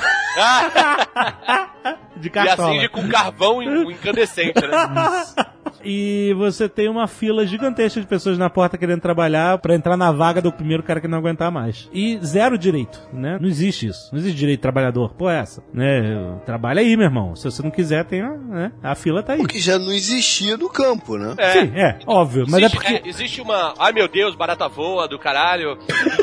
De, de- É sério, de revolução industrial, criancinhas de 9 anos trabalhando Uhum. 12 horas por dia. Essas crianças já trabalhavam no campo, Já velho. trabalhava no campo, exatamente. O negócio das crianças trabalhando, na verdade, é porque na cidade isso ganha visibilidade. E aí tem uma, uma galera que fala, pô, não, não- não deveria ser assim, né? Que antes o cara não tava vendo essa criancinha trabalhando no campo. né? É, que o, o que rola é que com a, a produção industrial vindo pra cidade, você traz a produção pra perto do centro de poder, né? Porque antes ficava lá o, o parlamento em Londres e o, o pessoal trabalhando no campo. Os Então, isso tinham a já tá menor per- ideia de como é, que é, era é isso que o a JP falou. Agora você traz a questão da produção pra cidade, pro centro de poder, onde alguém vai poder olhar e falar: não, não, peraí, isso aqui não, não, não tá certo e aqui é o lugar pra mudar isso. Exatamente. E justamente porque os caras viram que tava uma merda, que se criou o mecanismo de melhorar na frente o padrão de vida das pessoas. Né? Mas pra isso acontecer, precisaram enxergar, ó, pô, é uma merda a vida da, da galera lá de baixo, né? E a questão das crianças, os caras empregavam muita criança por dois motivos. Um, porque era mais barato, óbvio, né? Do que um homem, você pagar uma criança de Porque- 10 anos pra fazer. E a outra parada é que, basicamente, na maioria das funções, tanto faz uma criança de 10 anos e um cara de 20 e pouco. Porque é, o nível de força que precisava empregar pra manusear a máquina não era grande, entendeu? Era, era a repeti o negócio era na repetição, mas não eram paradas que de extremo esforço físico de carregar um pacotão nas costas, entendeu? Não era uma parada. Então você podia botar uma criança pra fazer o negócio. E os caras alegavam que estavam dando comida pra criança, que ajudava no, no- na família, né? Então uh, ficou essa situação durante um bom tempo. Embora é bom deixar claro que as crianças também faziam serviços insalubres, né? Especialmente na mineração de carvão. Né? Porque, ó, você tem que se meter nesse buraco aqui, que ele é pequeno, só que é uma criança, vai você. Aí ele Criança- volta com o pulmão cheio de carvão e É. morre. A condição de vida ficou uma merda, porque a cidade não comportava, não, aquela galera toda. O, o trabalho era um trabalho em condição ruim, sujeira, pra todo lado. Então a condição de vida era muito ruim. Mas já era ruim antes, cara. Antes da evolução industrial, a expectativa de vida era de mais ou menos 35 anos. Nenhum de nós estaria vivo na época. Eu tenho menos que 35. Ha. Ah, seu velho, JP velho! Velho paia! Velho paia! Eu estaria vivo. Eu estaria vivo também. É, porque é o Ah, você é o patrão. patrão. Patrão. Então, mas aí é engraçado isso que o JP tá falando, é engraçado entre aspas, né? Porque o que acontece? Como as pessoas vão culpar, algumas pessoas vão culpar, entre aspas, justamente a produção industrial, que vai surgir aquele movimento do ludismo, né? Que são os caras que vão protestar contra ah, os problemas de, de vida, contra os problemas londrinos, destruindo as fábricas, destruindo as máquinas, falando, ó, o problema tá aqui na máquina. Enquanto E sempre os babacas que culpam as coisas erradas, cara. Isso vai ter sempre na vida. Não, eu entendo, mas, mas também existia um, um nível de exploração de trabalho humano inacreditável ali, né? existia antes, cara. Já existia Eu antes. sei, mas é- era muito concentrado, né, cara? Hoje em dia é muito difícil falar isso e aí não ser chamado de esquerdinha ou qualquer porra assim. comunista. É, exato. Mas, tipo assim, eu, eu realmente, whatever pra isso. Mas o fato é, o nego tava sendo explorado de qualquer forma, porque não Mas tinha... sabe, sabe o que, que aconteceu então? Porque como você juntou as pessoas agora na cidade, né? Você criou o quê? Os sindicatos, que passaram a lutar Exato. pelos direitos das pessoas. Que se não fosse a Revolução Industrial, não existiria. Entendeu? A Exato, pessoa exato. É continuaria verdade, é Na, verdade. na ver- na verdade, os sindicatos, eles vêm um pouquinho depois, já no meio do século XIX. Mas é é uma evolução. Sim, sim, sim, sim. A consequência ma- mais eh, próxima, digamos assim, da Revolução Industrial, a consequência social, e aí, novamente, como o, o Alexandre falou, né, sempre corre o risco de, de, de cair na pecha de esquerdista, porque é um termo que acabou vulgarizando, é o surgimento da burguesia. E aqui cabe uma explicação. O que, que é o sentido histórico de burguesia? Não é o sentido que o Cazuza dá na música dele. É o que acontece. É quando você tem, que é um fenômeno que não existia, por exemplo, ah, existia muito pouco no antigo regime. O surgimento dessa camada pelo comércio e pela indústria que vai causar o fim do antigo regime, as revoluções na Inglaterra e na França. É o cara que tem o poder econômico, é o cara que tem grana, mas não tem o correspondente em poder político. Ou seja, ele não é um aristocrata, não é um cara de berço. Em contraste com o aristocrata, o cara de berço que vai ter poder político. Ah, não, olha, eu sou o barão de não sei o quê, então eu tenho esse poder, mas que não tem dinheiro. Então, o dinheiro que vai passar a dar um poder para uma nova camada que, não tendo privilégios políticos, vai querer derrubar esses privilégios políticos. Hoje em dia, esses caras são chamados de quatrocentões. É, eu acho que a gente não pode só, passar batido pra uma parada. Tinha um aspecto que tava realmente muito ruim no negócio, que era a questão do acesso à comida, entendeu? A galera tava passando fome, mesmo, mesmo quem tava empregado não tinha dinheiro pra comprar comida. Mas e a Isso era, explicação era disso? reflexo de êxodo rural? Não, a explicação Ou disso não? é que a industrialização do produto agrícola veio depois do que essas outras indústrias, entendeu? A têxtil, a metalúrgica, não sei o quê. não havia um esquema de logística que pudesse trazer a comida eh, pra cidade e manter ela conservada, né? E, e suprir todo mundo. Então não tinha acesso à comida mesmo. Essa galera na, no... E, e- e vai ser a- essa revolução industrial no campo que vai fazer com que a Inglaterra seja o primeiro país que supera o que eles chamam, os geógrafos chamam de armadilha malthusiana. Aham, É quando- se aí. você tiver muita gente, não vai ter comida. Não vai Então- ter, é, exatamente, não vai então ter é a vai primeira vez que é, é a primeira vez que um país, né, a população inglesa ela foi de em 1700 era mais ou menos 5 milhões. Em 1800 foi para 9 milhões. Isso hoje Avanço parece da pouco. medicina tem que ser Sim. considerado aí nessa área também para ajudar nesse, nesse crescimento populacional, né? Sim, é, é um número que hoje parece pouco, né? Menos que a população da cidade de São Paulo. Mas você tem que pensar que a população do lugar quase dobrou. Uhum. E, e aí foi, é isso que você tá falando. Com isso gera um problema de, de abastecimento que a, a revolução industrial sendo expandida também para esse campo vai fazer com que a Inglaterra seja o primeiro país. É, A surgir. solução, Essa- veio, longo a solução veio do que o Tucano falou, da necessidade. Como é que a gente vai fazer para trazer comida para essa galera? né? E aí foram criar os mecanismos de evoluir também a parte agrícola. Olha como a situação se inverte, né, cara? Em todos os Nerdcasts é como o João Paulo falou, como o JP falou.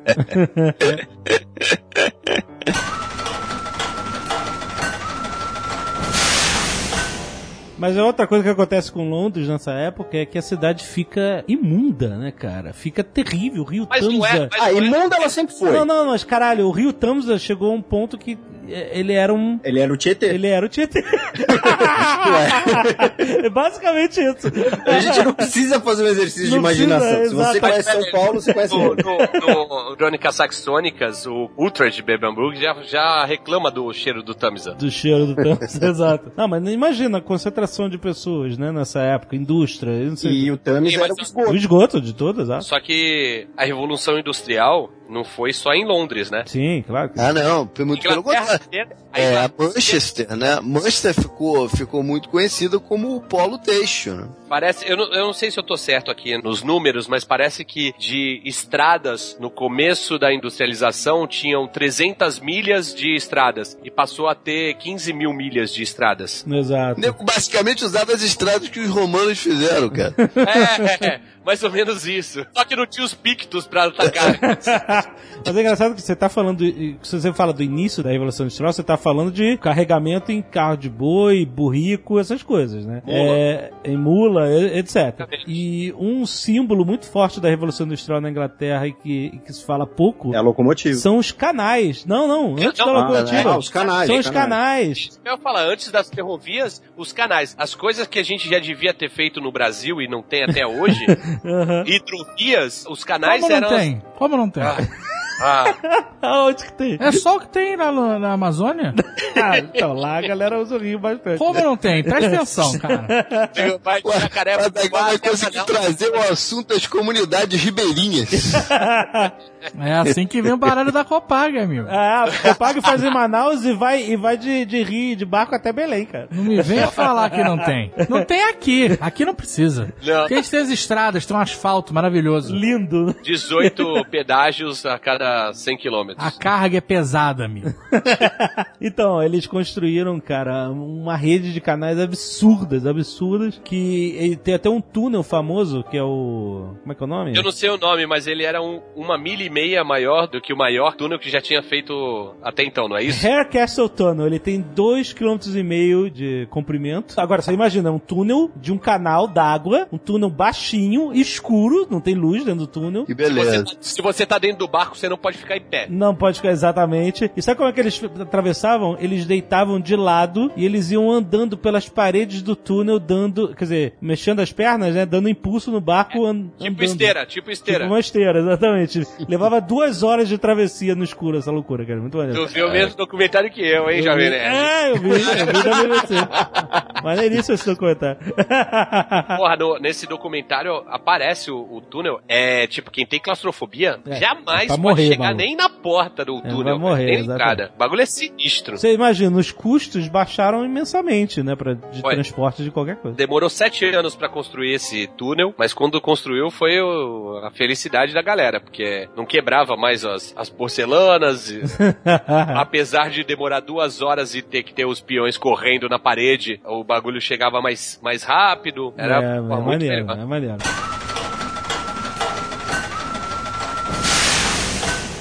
Eu acho que cabe falar também, é, a gente tem nessa primeira revolução industrial um rescaldo, digamos assim, um respingo, especialmente na Bélgica, justamente pela proximidade política de- de- com o Reino Unido, na região ali do, do rio Meuse, é onde vai ter carvão, é onde vai ter geração de energia, ou seja, tem as mesmas condições de recursos e essa proximidade política com a Inglaterra, né? Então, assim, óbvio, assim, a primeira revolução industrial é na Inglaterra, nas Ilhas Britânicas. Só que tem um, um pequeno respingo ali na região do rio Meuse, na, na Bélgica, que depois vai ser uma lógica repetida no Vale do Ruhr, na Alemanha, né? Então é, é um exemplo interessante nesse primeiro momento. Vai vendo, Azagal, Bélgica. Tá ligado. Não esquece, não, não esquece não, hein? Criaram a primeira fritadeira pra fazer batata frita.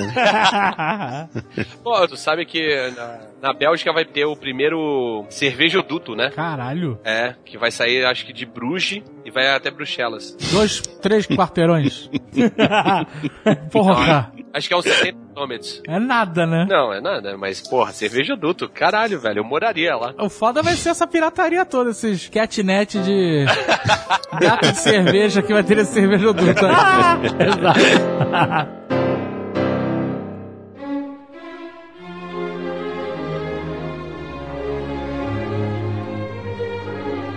Bem, no século XIX, a gente começa a ver as primeiras reformas relacionadas ao trabalho das pessoas, né? É, primeiro nas minas e tal. em 1819 tem um ato de regulamentação de fábricas de algodão, onde eles, gente, olha só, a gente realmente tem que, né? Temos que nos preocupar com nossos trabalhadores e eles declararam que o mínimo, a, a idade mínima para trabalhar ali era de 9 anos, tá? Tava muita putaria, certo? Então, 9 anos Vocês, já... vocês são patrões desalmados, Exato, gente. pegaram crianças de 8 anos.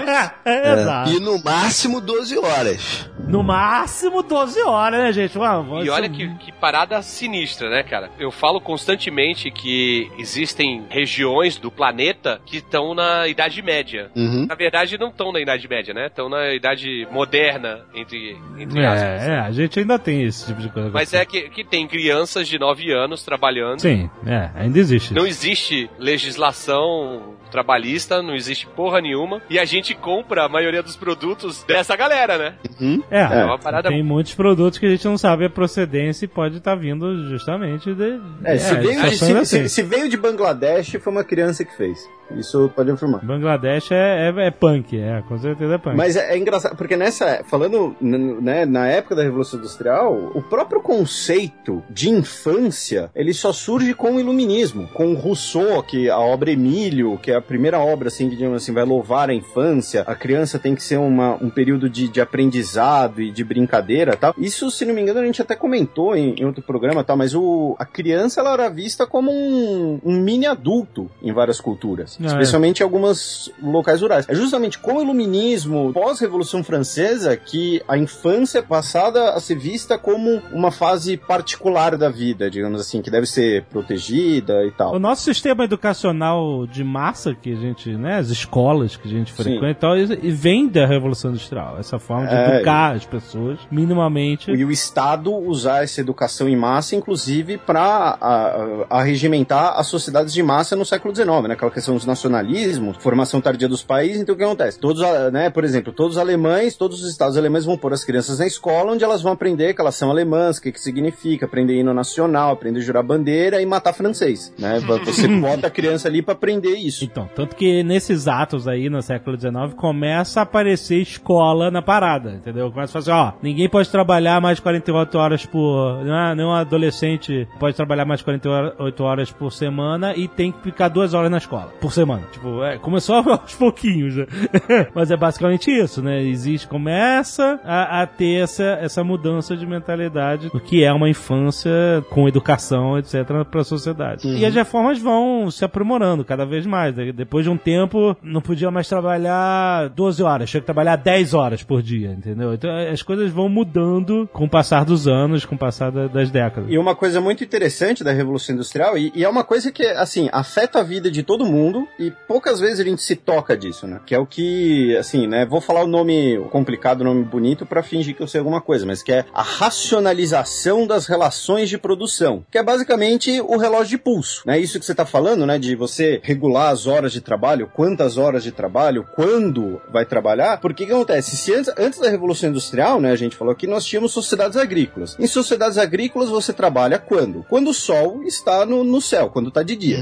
E você faz Quando o galo canta. é, você exatamente. acorda quando o galo canta e para de trabalhar quando o sol se põe. E você faz o que aquela temporada pede. Se é pra semear, se é pra colher, e- enfim, se é pra adubar. Com a produção industrial, com as relações de trabalho indo pra cidade, você vai ter o, o patrão que vai ter que combinar um horário pra encontrar com o investidor. Você vai ter o trabalhador que vai entrar numa hora X, então ele vai sair daqui a 10 horas. Então você tem que marcar o que, são essas 10 horas. Não é mais uma relação baseada no, no dia, no sol, né, na temporada do que você vai fazer. Você tem que planejar a própria produção. Olha, a gente tem que produzir X xícaras aqui de porcelana, pra ficar no, exemplo que a gente deu bastante. E, e depois das xícaras a gente tem que produzir, sei lá, o, o pires, entendeu? Não tem mais aquela questão do que a natureza manda você fazer. Então você tem essa a- racionalização das relações que não existia, é algo completamente intrínseco ao nosso mundo, né? E hoje, inclusive, as relações de trabalho elas fogem ao horário comercial. Quem aqui que trabalha com internet não trabalha fora do horário comercial, né? Então, assim. e- Não, não, peraí. Até quem trabalha fora da internet, cara. É, boa. é, porque, por exemplo, o cara que é investidor, a hora que abre a bolsa no Japão, ele precisa estar, pelo menos saber o que está acontecendo. Então, isso tudo afeta a nossa vida e começa nesse momento, que é relativamente super recente. Eu trabalho dois horários comerciais.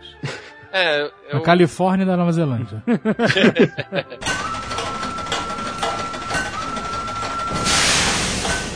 A segunda revolução industrial, ela vem então baseada em coisas já diferentes, né? Que abriram caminho para disseminar o que estava acontecendo. É, deixa eu falar de, de produção em massa mesmo. Exatamente, que é transporte e energia. No- Exatamente. novos métodos de energia, né? o, o petróleo, como o Felipe falou, e a ele- energia elétrica, e o- a, a- a possibilidade de novas formas de transporte de você poder fazer uma distribuição absurda do que você estava fazendo. E também o fato de que a Inglaterra tava, tava dominando o mundo, e aí todo mundo olhou e falou, vamos copiar o que esses caras estão fazendo. E a segunda revolução industrial são outros países que estão na ponta dela, não é mais a Inglaterra. É. A Alemanha e os Estados Unidos saem na frente da Inglaterra nessa nova fase. E é quando vai surgir o Japão, né? A gente vai Vai sair da surgir o lógica puramente europeia. Nessa época o Japão tava passando pela era Meiji, né? Que foi uma era que abriu o Japão. Pô, Sim. eu li um livro, não é Shogun.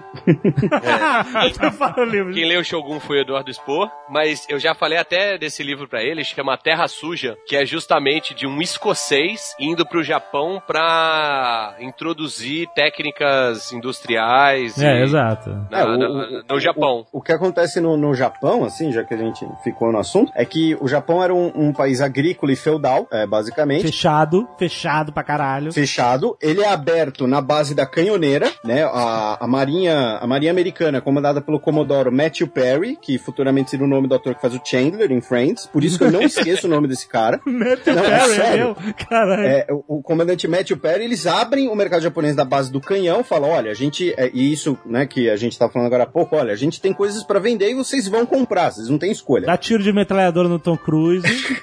Aí É. você abre o Japão, aí você tem a Revolução Meiji em 1868, que vai transformar o capital agrícola japonês num processo de industrialização, mas movido pelas mesmas famílias da antiga estrutura feudal, que são, serão os Zaibatsu, né, que são as famílias que a gente conhece até hoje os nomes, né, Kawasaki, Honda, Mitsubishi, e por aí vai. Então o que acontece no Japão é que o Japão ele é aberto na base da, da força, da canhoneira, que nem aconteceu com a China. É, justamente. A China demorou mais. Aquele filme O Último Samurai, do Tom Cruise, que eu mencionei, Sim. é justamente essa era, onde tem uma, umas revoltas de samurais, a galera da Sim. old school, contra essa abertura de mercados, esses é, A- a estrangeiros chegando aqui, É. deturpando a nossa cultura, o caralho. Então rolou várias revoltas nessa época, e os caras meteram um canhão e tiro em todo mundo que se revoltou, cara. Outro marco na revolução, na segunda revolução industrial é, eu acho que é a guerra do ópio, né? Sim. Que é a mesma coisa de, só que na China, né? Que na Forçando China- a e, e- e na China durou muito mais. O Japão, em 1905, eles ganham a guerra russo-japonesa. É a primeira vez que uma potência europeia perde uma guerra por um país dito periférico. Aham. Então é quando o Japão passa a ser visto como uma potência, agora não só industrial, mas também militar, vai anexar É, a Coreia e tudo mais. A China, isso só vai acontecer na Segunda Guerra Mundial. Vai ser durante a Segunda Guerra Mundial, por exemplo, que os britânicos vão abrir mão dos seus direitos extraterritoriais na China, que, é- Tá que foram conquistados lá na Guerra do Ópio. Na verdade, Taiwan foi,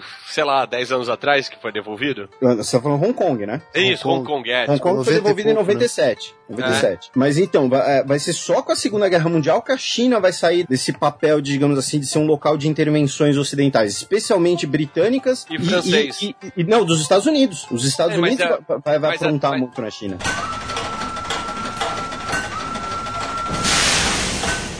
Qual a situação na Europa? Na Inglaterra, por exemplo. Então, a Inglaterra demorou um pouquinho para se perceber que o- nos outros lugares estava buscando outras alternativas, né? Porque estava funcionando tão bem para eles, o que é normal do ser humano, né? Isso aqui está funcionando bem, vamos manter o que está funcionando. Mas nos Estados Unidos a eletricidade já estava correndo e a Alemanha se apercebeu disso também, né? Então eles começaram a produzir bem mais do que os ingleses. Essa história de a escassez de alguma coisa que faz com que você corra atrás de outra, né? Que talvez salve o mundo do petróleo, Uhum. né? Mas lembrando que, que a, a fonte de energia. Salve o mundo do petróleo, não, né? O petróleo deu uma boa detonada no mundo. Não, então. salve sal- o petróleo da. Salve o mundo da falta de petróleo. Não, não. Salve a, a- a- Da dependência do da petróleo. dependência do petróleo. Ah, então, mas não é do petróleo em si. A gente tem que lembrar que a energia primordial nessa época da primeira revolução industrial, pré-revolução industrial, era a madeira. Sim. E a madeira era muito difícil de transportar, porque era E dava madeira. muito trabalho, né? De cortar, maneiro. De transformar ela em. Você tem que derrubar, tal, não sei o que, e transportar, e ela é finita, tal. Tudo bem que o carvão também era, mas foi uma alternativa à madeira, sendo que o carvão é, gera três vezes mais energia do que a mesma quantidade de madeira. Então isso foi um catalisador para a Inglaterra começar a investir na extração de carvão. Sim. E é a mesma coisa que vai acontecendo ao longo dos anos, né? Porra, o carvão já não é mais a mesma coisa, então vamos investir em petróleo. Petróleo vai acabar a qualquer hora dessas, então vamos investir em torres eólicas. Que não adianta nada, essa que é verdade. Nunca serão, nunca serão, Nunca. né? Não. Elas só ficam maneiras em filme pós-apocalíptico. Hidrogênio, maluco. Porra, na, na Europa, nos campos, assim, tem uma porrada, né, dessas torres. Mas eu fui ler e eu descobri que a energia que a- as torres, as hélices conseguem captar ou produzir é o bastante só pra irrigar aquela parada. É, ridículo. O cara gasta uma grana. Se tiver uma casa, o cara não consegue ligar a TV. É uma merda, cara. É um trambolho do caralho. Só fica bonito. Você, olha só, a Europa é outra coisa. É, é. Não é aquela merda, não é aquela merda. A Europa é diferente, olha aí que beleza. Cheio de 40, ventiladorzinho. 40 ventiladores monstros pra, puta, pra regar alface É, tomar no cu, né? cara? Atrás do morro tem 80 usinas nucleares, né? É, eu cheguei na Holanda e achei que, porra, olha como os, os moinhos evoluíram. Evoluíram, né? Don Quixote estaria retardado aqui.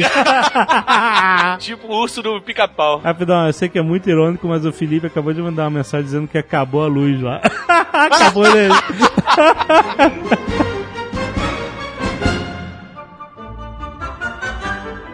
Deve ser muito doido, você tá assim, olha gente, meu Deus, carvão, foi revolução, foda, olha só o que, que isso tudo fez, é o carvão, caraca. E de repente você tem eletricidade, petróleo surgindo, fontes energéticas que iam mudar tudo de novo, né, cara? A gente não consegue imaginar o que, que é isso. A gente não consegue imaginar porque hoje em dia o ritmo de transformação, apesar de fontes energéticas não mudarem tanto, as coisas mudam muito, né? É verdade. Porque há, há 10 anos atrás, pô, Blu-ray, meu Deus, Blu-ray chegou, tal, não sei o que, pendrive. Laserdisc.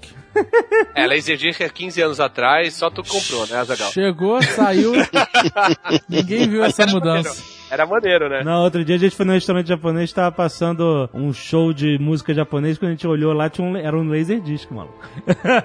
Na televisãozinha lá. Mas a parada muda muito, né? Até outro dia eu falava que a maior invenção dos anos 2000 a 2010 tinha sido a memória flash, porque antigamente você tinha que ter disquete, depois CD, depois DVD, e de repente você com uma porrinha pequenininha assim, tu armazenava muito mais informação. Uhum. E hoje em dia você não precisa mais ter, porque todo mundo tá conectado. Tá tudo na E nuvem. você bota tudo na nuvem. Exato. é. E hoje em dia as, as transformações são muito rápidas, mas nessa época devia ser uma parada, sei lá, muito louca, né? De... O processo decisório era outro, né? Você, você optar por investir numa coisa É, nova. porque hoje o cara testa e se não der certo, foda-se. né? É, e causa muito medo nas pessoas, né? Por isso que vai ter o ludista que vai quebrar as indústrias. Depois o, o medo, por exemplo, da, né, quando descobrem a radiação, né? Que quase tudo emite radiação e aí energia nuclear. E aí, por exemplo, a paranoia que vai fundar o, o por exemplo, o Homem-Aranha, é no meio dessa paranoia. Então é, é hoje, hoje a gente já não tem muito isso mesmo, mas é, é, gera muito medo também nas pessoas. Também tem isso. Eu acho que a gente não pode falar de Revolução Industrial sem falar de Frederick Taylor. Pai da Elizabeth?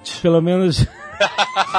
pelo menos é, é, mencionar, né? Ele era americano e ele escreveu um livro famoso chamado Os Princípios do Gerenciamento Científico. E ele foi o cara que falou assim: olha, por que, que esse cara tá andando dois passos para trás, indo na caixa de parafusos, voltando dois passos para a linha de produção, pegando o parafuso, colocando lá e virando a chave? Esse cara tá fazendo muita coisa, sabe? Aham. Tem como ser mais eficiente isso? Pega a, a caixa de parafuso, bota do lado dele, entendeu? De preferência, faz o seguinte: pega um outro malandro e sai colocando o parafuso da caixa ali. Ele simplesmente pega uma chave de fenda e aperta o parafuso. Um cara bota o parafuso no buraco e ele aperta o parafuso. E assim assim, na época era tipo, caralho, esse cara é o gênio da produtividade. E é foi foda. mesmo. Não, é assim, parece genial, entendeu? É E- genial. E é mais, efici- mais eficaz. É genial. A princípio, mas você causa outros problemas com esse tipo de coisa, uma fatiga mental e mecânica. Foda-se das isso. Que se porra, caralho, que, que se é foda. totalmente é, criticada pelo aquele filme famosíssimo do Chaplin. Do Ah, pedófilo Chaplin. do caralho também vai é- me criticar onde? Ele... que ele sai da fábrica fazendo movimento de virar o parafuso e tal, não sei o quê. Justamente porque o trabalho humano, ele tava pra beneficiar a produtividade, ele tava reduzido a pequenos processos mecânicos ultra repetitivos, entendeu? E isso não era saudável para um trabalhador, mas era eficaz na linha Não era, porque hoje é. Não, não. Não, hoje não tem mais. Tra... Hoje não tem mais, hoje é tudo Não por- tem? Não, isso é robô, cara. Não tem? Hoje em dia não tem? Não, Não, tem Vou te contar uma história sobre a China.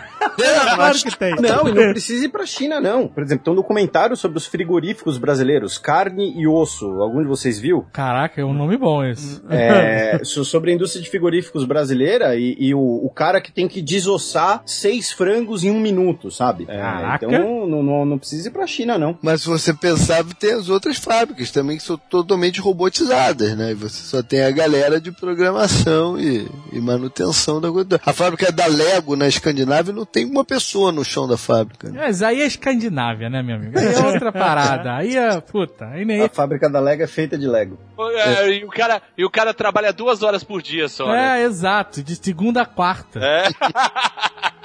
Olha só que curioso, esse processo, ele é- foi chamado de Taylorismo, né? E sabe quem gostava muito dessa, desse processo? O Ford, né? Não, é, o Ford aplicou O isso nas Ford é que o cara Henry que Ford tornou isso a parada. tornou, Não, assim, então, o Ford é considerado o pai da linha de montagem, mas não é, né? Ele adaptou pra é, indústria exato, automotiva. Exato. Mas ele transformou isso Pai é quem a escala, a escala, É, mas aí diz que ele pai é quem botou- cria, é, exatamente, excelente. ele botou numa escala maluca aí. Ele fez a escala monstra e o Ford que dizia, né? Os meus carros podem ser todas as cores desde que seja preto. Exato. Só porque era a cor que secava mais rápido. Ó, Aí ele queria ele se livrar daquela merda.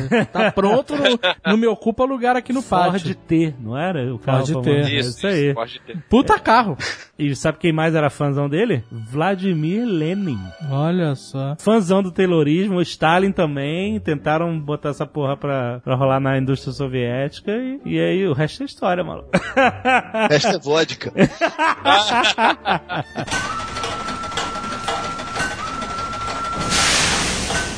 Acho que dois pontos importantes da gente cobrir é a expansão da indústria na, na Alemanha, que está ligada diretamente à unificação da Alemanha, né? A Alemanha teve a primeira união, ah, um primeiro mercado comum de grande porte da, da história, o primeiro mercado comum moderno, e a indústria nos Estados Unidos, especialmente pós a Guerra Civil, né? A Guerra Civil ela vai servir de um, um boom interno da indústria muito grande, né? Até por razões ideológicas, que olha, a produção agrícola ela leva isso daqui, ó, a, a escravidão, a, a subdesenvolvimento, a conflito interno. Se todo mundo se industrializar, se todo mundo modernizar a economia, todo mundo ganha, todo mundo vira amigo, e agora o papel da mão de obra não é mais do escravo, é do imigrante que está chegando vindo da Europa, especialmente no caso dos Estados Unidos, dos italianos, dos irlandeses, também dos alemães, que estão vindo também por conta desses processos de unificação, ou seja, a industrialização tardia na Europa alimenta a industrialização nos Estados Unidos, né? E aí vão chegar inclusive inovações tecnológicas ou inovações culturais, né? Por exemplo, a, a indústria alimentícia nos Estados Unidos vai se, desculpa o trocadilho idiota, mas vai se alimentar muito desses imigrantes. né? O, o- a confeitaria do, do imigrante italiano no Brooklyn não é só uma coisa de, né, de, de poderoso chefão. Aham. E a gente tem a era de ouro das ferrovias, né? Foi a época que o deus da ferrovia ficou mais forte. Foi justamente nessa época. Pra tudo quanto é lado, era trem Dr. Brown que o diga, né? Que vem a partir do desenvolvimento do aço também. do né? aço, exatamente, cara. Você vê. Lá atrás, não só a Inglaterra produzia dois terços do carvão do mundo, eles produziam metade do ferro do mundo também. Mas não porque é, tivesse abundância de ferro. Eles não só produziram, como meteram. Quem tem muito ferro. Mas não só por causa da abundância, no caso do carvão, mas é porque pelos meios de, de você minerar, você conseguir, né? E o aço vem depois pra revolucionar mais uma vez toda essa O carvão ainda hoje é muito importante aqui nos Estados Unidos. Não só nos Estados Unidos, né? Na o- China, né? Na China também. Na China, Sim. Na Estados Alemanha, na Alemanha. É. Agora, eu tenho uma dúvida. Talvez alguém possa solucionar. Talvez não. Só pra não te criar frustração. Exatamente, pode ser. Mas a gente tem algumas características da Inglaterra que fizeram com que a Revolução Industrial começasse lá e fosse a locomotiva da Revolução Industrial. A força motriz. Sim, e por que não foi na Alemanha, por exemplo? Por quê? A Alemanha Ah, não era um país Alemanha- naquela época. É. Mas alemão é pragmático e já devia ser desde aquela época. Carvão tem bastante lá, eu acho. Tem. Eles não eram católicos, Me- também depende. eram protestantes. A Bavária é católica. O sul da Alemanha é católico, o norte é protestante. Então, Inclusive, explica- parte da disputa entre Áustria e Prússia para ver quem unificaria a Alemanha era também tinha um elemento religioso. Então a, a explicação é, é a Alemanha não era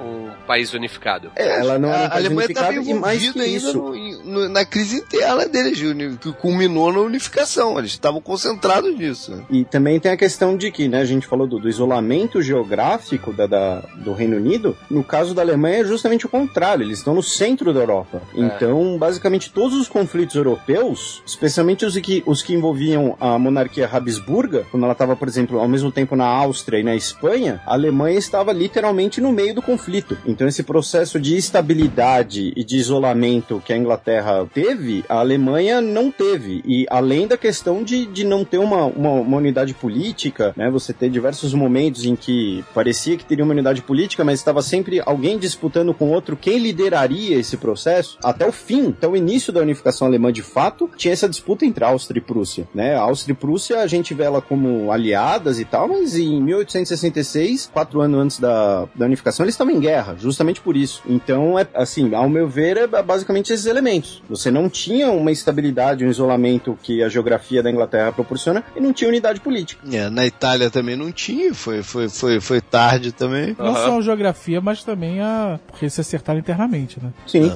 E Dave, o que, que os espanhóis estavam fazendo, porra? Ramon. Porra, na boa. Eles estavam fazendo a melhor coisa do mundo, cara. Exato. Foda essas indústrias. Desde sempre. Pegava aquele Caralho. carvãozinho ali pra defumar o Ramonzinho. Porra, vê esses caras com ideia errada de indústria vão acabar com a cesta, porra. Que porra é essa? Pois é, Ramon, com essa Ramon e história. chorizo, malandro. Aí já. E tem que ser, e tem que ser artesanal, nada de indústria. É, não vem com essa história.